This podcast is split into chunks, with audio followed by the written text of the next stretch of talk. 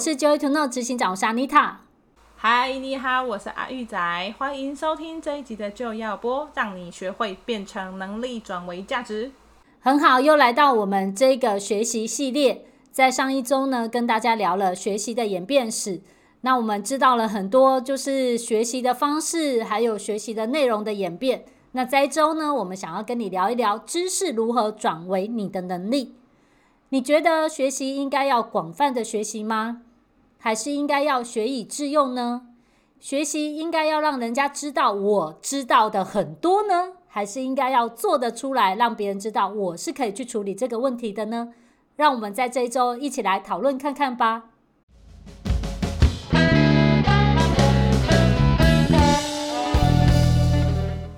好啊，就是像安妮塔，你刚才有提到说，学习是应该要广泛的吗？那这个有让我想到一个例子，是说呢，就是。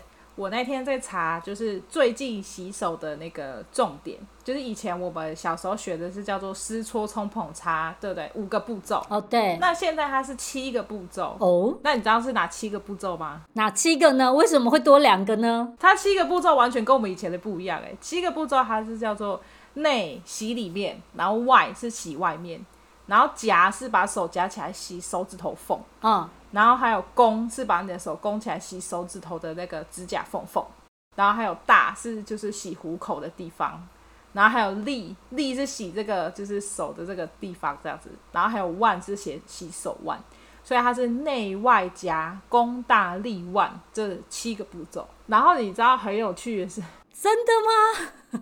真的真的七个步骤。然后很有趣的是，我在找这个七个步骤的时候，我发现有一个就是呃资料是来自某个医院的院长，然后他就写了很多页的 PPT。那他就在讲说洗关于洗手的，你什么时机该洗手，什么时机不要洗手，然后嗯湿式洗手跟干式洗手的差异，然后身为护理人员跟医师跟病人他们三个人不同的角色，关于洗手这件事情有多重要。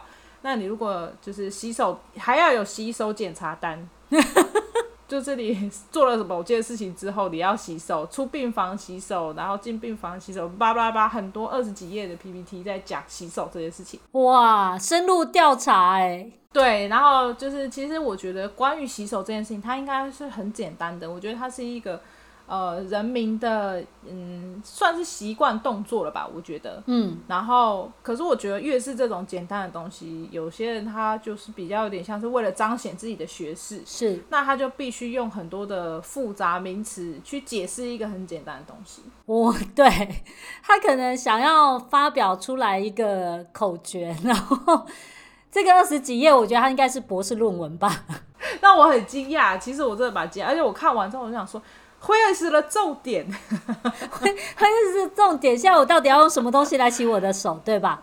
对啊。所以其实其实你看很有趣哦。我们在学习一个东西，如果一项知识把它演变成非常复杂的方式，让人难以吸收的时候，其实它已经失去了让人家可以学会的这项最基本最基本的功能了。你不觉得吗？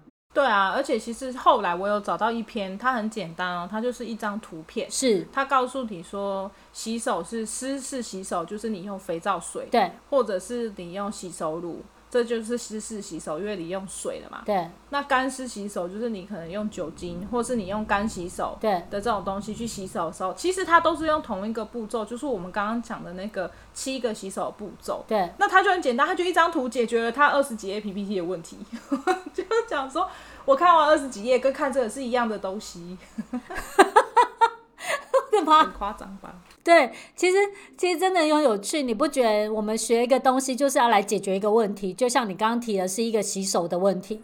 如果这件事情可以用一张图就可以解决我的问题，为什么我要看二十几页的 PPT？对吧？没错，而且我看完二十几页之后，我还是不懂啊。那重点在哪？现在要怎么洗？我的检查单在哪？我为了要完成这件事之前，我在那之前要先做好多件事情，有没有？对。没错，很复杂。这让我 对，这让我想到就是去年吧。其实那个时候我刚好接触到某个香港来的学员，对，这学员很可爱，其实他那个时候是想要解决关于他呃效率的问题，就是他想要学习关于时间管理的部分啊。懂。然后在那个时候，我们刚好分享到一个资料，就是在讲到说，哎，其实一开始就做错了。你一开始就把一件事情做错的时候，你没有搞清楚该怎么做，你就开始做，那很有可能就是你花了半个小时啊，好几个月的时间，然后最后发现，哎，是一场误会这样子。然后在那过程当中就很有趣，那个学员他就在讲说，对，他一开始就做错了的原因是什么？他很有趣哦，他不是开始做了，他是连开始都没开始，在那之前，他花了非常多的时间去学习各式各样的资料管理工具，然后在资料管理工具的过程当中，他就是到处去看哪个工具会为我带来最高的效率。结果呢，因为他一直没有找到最好的工具，所以他什么都还没有，什么都还没有整理，他的资料还是很混乱，他还是没有获得他想要的效率。我就觉得其实蛮有趣的，你不觉得？就是当我们在学习的时候，我们的确是需要去观察各式各样的资讯，我需要去了解我有什么软体可以用，我需要知道我有什么方法可以做到。可是，如果当你在收集资讯的时候变成论语你没办法决定哪个工具才是可以开始的，那也会沦为你没有办法真正的学习一个东西，对吧？对啊，就像是呃，以前我们在学校读书的时候，嗯，然后就是我有个同学。他为了想要把英文学好，嗯，所以他妈妈就花了很多的钱帮他买了一整套的，就是英文学习的那个录音带啊，还有影片啊，还有很多的道具，然后。可是你知道那个对他来讲，就是对我同学来讲，他觉得太复杂，而且要花很多时间去学那一套系统。对，那个时期二三十年前两万多块哦的系统，嗯，英文系学习系统其实算很贵的。对，算应该可能是高级的，很高级。然后他还会有就是家教讲英文的，打电话去家里，然后问你说，那你今天学的如何？就是很厉害的一个东西。对，但是我同学完全就不愿意学，因为他觉得那个东西对他来讲太复杂了。因为他连工具都还不会，他要先学会那个使用那个工具，他才可以学英文，有没有很难？对，真的，你这样一讲，我就想到其实很有趣哦。尤其是讲到那个真的效率跟时间管理，我最容易遇到这个问题，就是人们他想要问我说：“那你建议哪个软体最好？那你建议哪个系统最好？”可是我觉得效率根本都不应该是系统的问题。对啊，系统的确可以帮助你，可能可以在呃。更智慧化一点的运作，对啊，然后或者譬如说更 friendly 一点，就是你在运用上面会顺一点，但是你都不应该变成是因为没有办法选择哪个系统或资讯，所以你没办法开始做。我之前也有个学员，那个时候也在讲他要提升时间的管理的部分，那我就跟他聊到说，诶，其实我们自己内部有用一个软体还不错，他就开始说，哦，那是那什么软体？我要不要先学？我要不要怎么做？我就说，你不需要先学会一个软体，你才能够把事情做好。你先把事情做好，我们再来看看要用什么软体，不然都会变成我一直在还没开始之前一直在想，我到底要穿哪件运动裤，挑哪双运动运动鞋，但是都还没开始跑，你知道吗？我知道，我懂。就像我儿子要就是在家里嘛，他现在都在家，是对，现在都在家，然后他就会三不五时跟我吵说：“妈妈，我很无聊，我好无聊。”我要干嘛？我好无聊，我就说，那你去画画啊。他就说，可是我不知道我要用什么画啊。我说，那不是有笔有纸吗？就是日历纸跟一般的笔这样，就开始画。对啊，我就说你就这样开始画。他说，哈，用这个画好。我说，对啊，就用这个，没有别的，因为为了要让他不无聊，有没有？赶快把他赶走。对，这是妈妈的目的，赶快让他去有点事情做。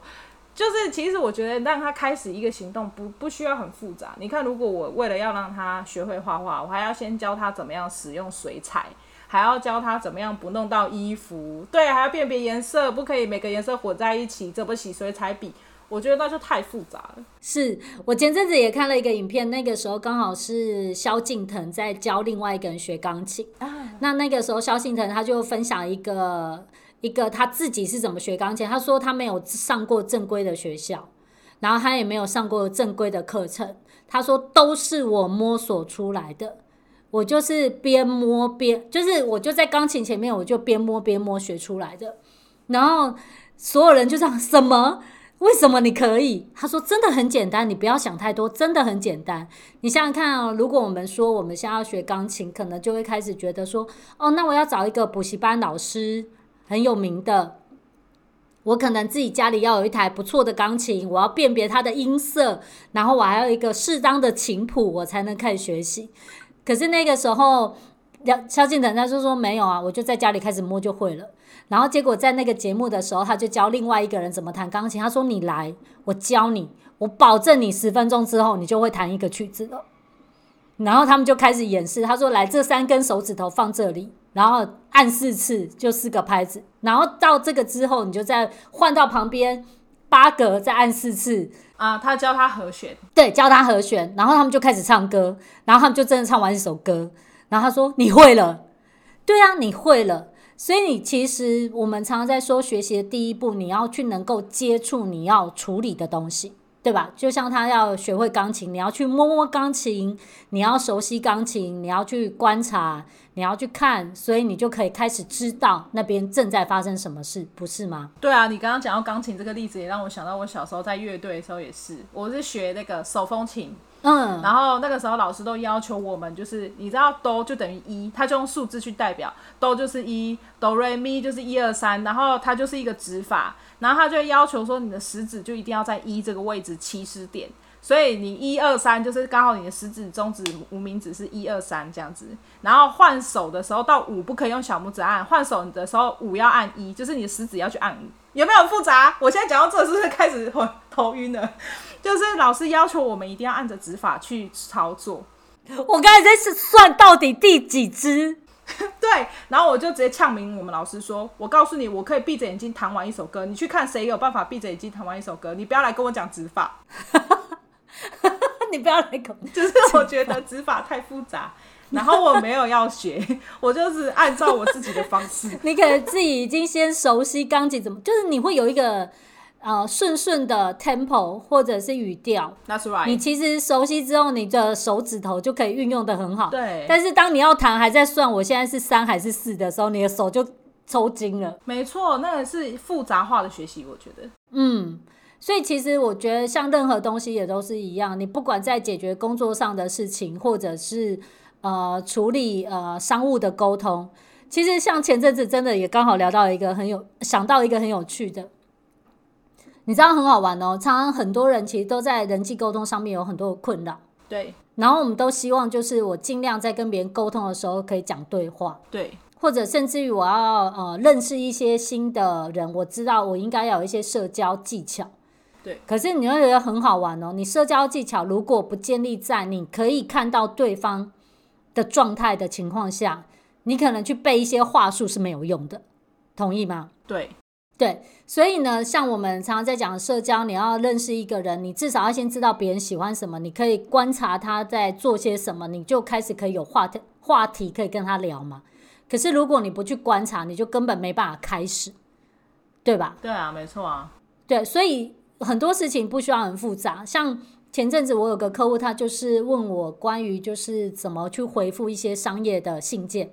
嗯哼，然后在那过程当中，因为其实我根本不知道他们公司发生什么事，嗯，那他就是贴了信件给我，然后问我说：“我这样写对吗？” 然后我就嗯，我要回什？我就说：“哎，其实我并不晓得你们的前因后果，我很难给你建议。”那我就会变成回到事情的原则。你看他给你写什么，他想要问什么？当他问你的问题，你有没有回答他？我觉得这是他在意的。所以你看看你回答的信件有没有回答他的问题？我觉得这样首先呢，你的客户会觉得蛮舒服的。对，因为他要回答的东西你有回答他。接着呢，我们就来看，那你有什么要跟他沟通的？你再放成是第二步骤再去跟他沟通，对吧？对。然后他说：“诶，对，好，那他就是这样去处理。”所以我并没有跟他说你写的对或错，而是你要去观察你的客户，他给你什么讯息，他需要的是什么，所以你要去回应。这样子你就可以开始解决那个问题，对吧？对啊，你刚刚讲到这个也让我想到，就是其实像我在教我儿子数学的时候，然后一个题目它其实有三种解法，然后我就三种都会教他，然后我就会让他去每一个题目都让他练习，然后就是都用这样三种方式去练习哦。然后练到他自己可以得心应手的时候，我就说，那现在你这三种解题方法你都会啦，那你就自己选一个你最觉得能够拿来用的，然后去解那个题目。哦。然后其实因为你看，在学校老师都是教同一种解题方式，因为它就是一个公式嘛。然后老师就会教他同一种解题方式，所以他的其他同学都跟他一样只学了一种。可是因为我教他，所以他会有另外的两种，所以他有三种解题的方式。所以当他遇到不同题型的数学题目的时候，虽然他们都有共同的同一个公式可以解，嗯，可是因为当他有不同的算法的时候，他就可以比其他同学算得来的更快、更准确。甚至他也可以做到验算这个能力，嗯，那是因为他知道说，哎、欸，我知道现在这个题目我可以用什么样的方法，我最快可以算出来，嗯。可是其实我教他的时候，他也不觉得很复杂，因为每一个解题方式它是有一个共同的基础，是同一个公式，只是他们算法不一样，嗯。所以其实你变成用多元的方式去协助你儿子了解。跟思考为什么会这样？对，没错。然后让他熟悉之后，他可以自己决定说，以他自己的脉络或思考逻辑，还有他自己遇到的状况，他可以自己去判断说，哎，那我这样做是不是可以比较快速的解决我的问题，对吧？没错，是让他自己去决定，而不是。告诉他说：“哎、欸，你这一题就应该用什么样的方式解，下一题就应该用什么方式。你只能做这样子，对，你只能这样子做。像他们同学今天在上数学课的时候，也发生同样的问题呀、啊。嗯，就是有一个女生同学，她算的那个数学题目的公式，跟另外一个男生同学算出来的那个过程是不一样的，可是答案都对哦。哦、嗯，然后那个女生就问老师说：‘那老师，我这样算是错的吗？’” 然后老师就说不会啊，你算的是对的啊，只是你的过程跟另外一个同学的过程不一样，但他们答案都是对的。可是你看，在这样的前情况下，因为其实每个学生他有不同的思考逻辑嘛，对，他们有自己不同吸收资料的能力，所以当他们在做出解题这个动作的时候，其实他们是有，我觉得小孩子都会有很多不一样的思考方式。我觉得要让他们有不同的。解题方式是很好的，解题过程我觉得不一样，就是很好的。嗯，那我就会觉得延伸出来，你看哦，在学习的时候，其实呃，我觉得有一些状况不是一个很很好的学习方式，是告诉你很多招式跟模组，但是却没有真正去学习到，就是真正这件事情的根本原则是什么。那因为原则可以衍生出很多的行动嘛。譬如说，举例，我们有一个原则是要为自己的职务负起责任，这是原则。那衍生出来的行动可能包含说，哦，所谓上下班要不要准时，或者是你开会要不要准时，或者是你要不要做好你自己的时间管理，你的专案的进度要掌握好。那这些就是一个原则之下衍生出来的很多行动，对不对？对，没错。对，那我们在教的时候，其实我觉得很重要的是你要让人家理解这个原则。这样的原则，他只要理解之后，他就自己可以去应付五花八门的状况。对啊，没错，而不是你给他一千招，所以他能够在三百六十五招的时候知道他要做什么，就是这个样的方式没有办法根本解决一个问题，对吧？对，没错。对，那你借由培养他理解原则，跟他能够自己去思考。进一步，他就可以去决定他应该要怎么用一个合适的方式去解决他的问题。对啊，对，像学习会变成一个人的能力，就是他要自己决定他现在要采用哪种方式去解决这个问题。不然的话，他永远可能会停滞在我常常都会需要别人的协助，我常常都会需要别人来告诉我该怎么做。因为缺乏这个学习，就会变成有点像是哦，老师有告有没有告诉我这个答案对或不对？或老师帮我打了分数，就等于是我的状态，你不觉得吗？对啊，没错啊。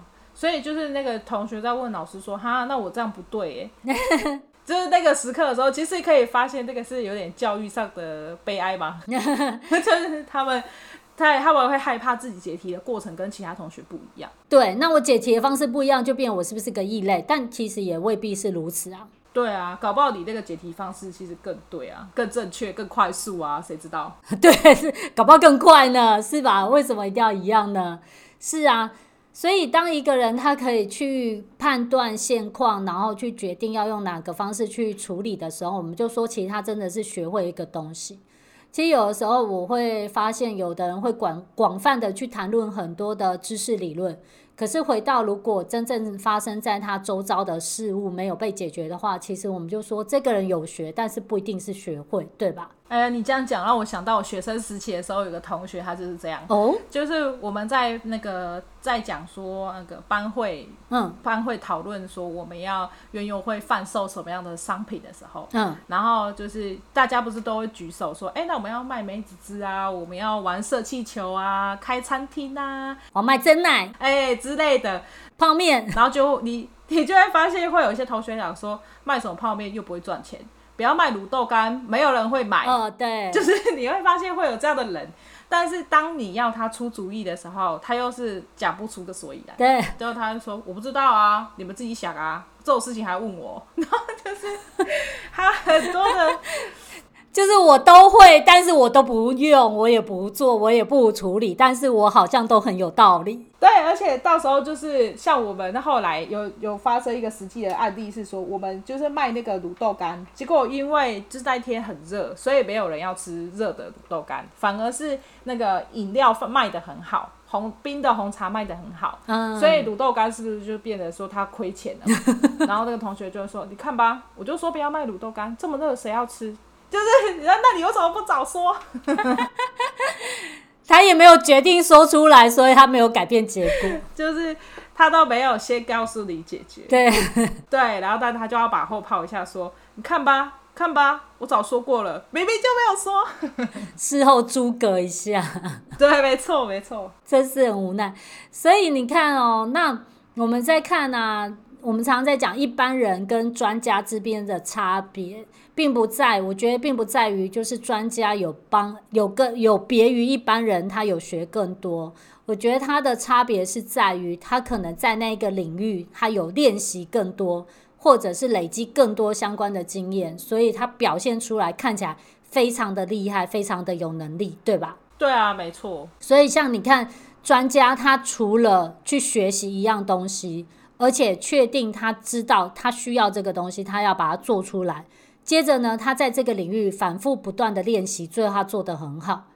像我举个我自己的例子哈，有一些研研习班，其实我讲到就是闭着眼睛都会讲。嗯哼，我其实有一个两天的研习班，这是我很喜欢的的课程，这样子。那我其实，在之前呢，到现在已经讲了好多年了。嗯，讲到就是我这眼睛闭着，我就可以告诉你两整天研习班都在讲什么。哇！而且呢，我还能够依照来参加学员的状况，举各式各样不同的例子。因为我在这个区域，我有很多的观察，我有很多的了解，所以我可以一直讲，一直讲，一直讲，而不是像是说，呃，我有很多的课程理论，我一直翻新。并不是这样，而是我在这个区域非常的理解，所以我可以很精确的知道我在这个区域我可以教会人们一些什么。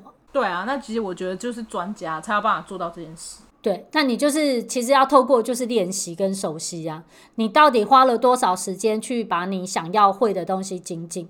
就像有时候我开学不是开学，在那个教学的时候，我会讲一个很有趣，大家都有一个梦想，谁没有个梦想想要把英文学好？那现在谁把英文学好了呢？大家说哦，就会有寥寥无几的人举手，或是在那边偷笑。对，那你看你怎么把英文弄好？你多长时间接触英文？你有天天用吗？还是你过很久用一次？我讲我自己的例子就好了。其实我有在英国英国留学过，那其实，在那个环境应该是要把英文学最好的。但是其实我英文真正变好，是回到台湾工作之后才变好的。对，因为我在那边，其实大部分的朋友都还是华人。所以我们见面也不会用英文聊天，可是我回来的工作场合是必须要一直讲英文，还要用英文开会。对，我的英文就变超厉害。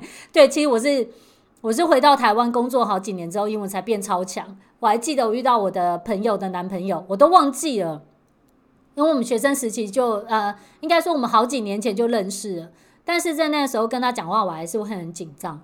结果后来过了好多年之后，他回到台湾的时候，我们在聊天，他突然跟我说：“阿妮塔，你英文变超好诶。”我就这样看着他，有吗？还好吧。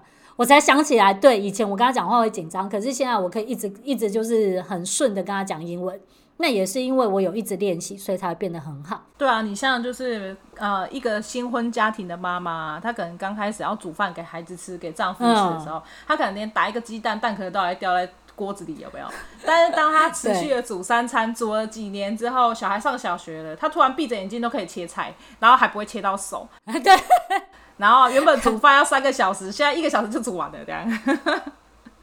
对啊，一样啊。对，而且又讲啊，还没现在没酱油，我也知道该怎么办，有没有？它可以自己变换菜色。对。很快速的就煮出，没错，然后冰箱打开就可以吃对，就可以有变化，而不是他一走进厨房的时候就开始很紧张，现在手袋到底要放哪里？到底要先放油还是先放盐？就或者他一定要拿食谱，然后一定要把平板架在旁边，然后看着阿红煮菜，他才可以跟着煮。这样没有以前就是 这样这样嘛，现在就不用啊，我菜单都在脑子里，这样什么今天有什么就吃什么这样子。对啊，所以其实你看一个人要精进他的能力，其实练习真的是不可少的。对啊，你像我儿子他在解数学题啊，嗯、一开始他在学乘法的时候，乘法跟除法，然后他学校的题目就是再怎么样多也顶多十题吧，一天回家功课就这样。嗯我就出一百题给他写，我是魔鬼妈妈，我就给他出一百题啊。到底辛苦的是孩子还是妈妈？欸，其实我也是蛮累，我改那些题目的时候，我也是很辛苦哎。对。然后我就改完之后，我跟你讲，他准确度真的差很多。他本来就是他看到题目三乘以七，三七我们都知道二十一，可是他就开始三一三三二六三三九三四十二这样子算到三七二十一啊，是不是就很久？他同学都解完题目，嗯、他还在那里算，对不对？所以我就是告诉他说：“你这个题目你真的要练习很多次。”然后他就这样一直练习，一直练习，一直练习之后，他的精准度就差很多。他现在看到题目哦，他就知道三七二十一，他就不用在那边三一三三二六，他就不用在那里算很久。他现在可以立即反应就可以处理了。对啊，就熟悉的程度就不一样了，有没有？对啊，还有他学 A 的英文 A 到 Z 的时候也是啊，他一开始 A 到 Z。他知道只能学五个，哎，就是你要二十六个字母只对五个，然后其他全部都是错的。然后，但是我每天让他写，每天写十遍，第七天的时候他已经全部都是对的了。Good，很好。对啊，是不是？就是得练习。啊，有好的妈妈，那个练习最后就会变成是专家。对，没错。阿玉的未来就靠儿子了，儿子的未来也靠妈妈，哎，妈妈也是要学不少东西。的确没错，所以今天呢，我们在讲说一个知识怎么转化为你的能力。非常重要的是，你能够去观察跟吸收资讯，而不是说一个资讯来的时候，你就一直挑战它，然后你不愿意接受，其实是没有办法成长的。接下来呢，在这个过程当中，你要决定把这个你学到的东西用出来，去试试看，然后多加练习之后，最后就会变成你的能力。那这其实也是我们 JTK 的一个理念。阿玉长的理念是什么呢？让你学会变成能力转为价值。是的，这就是我们一直想要做到的。我觉得学习要用出来的时候，不要怕做错。真的，其实不要怕做错，我觉得这也是一个非常重要重点。对对，就是他这个不要怕做错。他如果做怕做错，他就越不敢做。可是如果你持续做错，你又在学，哎，我发现你可以改良，对，然后再怎么样，再重新再做一遍，他就会发现这个东西，因为他做了很多次，他就越来越厉害。真的没错，所以你看，如果我不愿意踏出第一步尝试，我如果怕做错，我永远是零。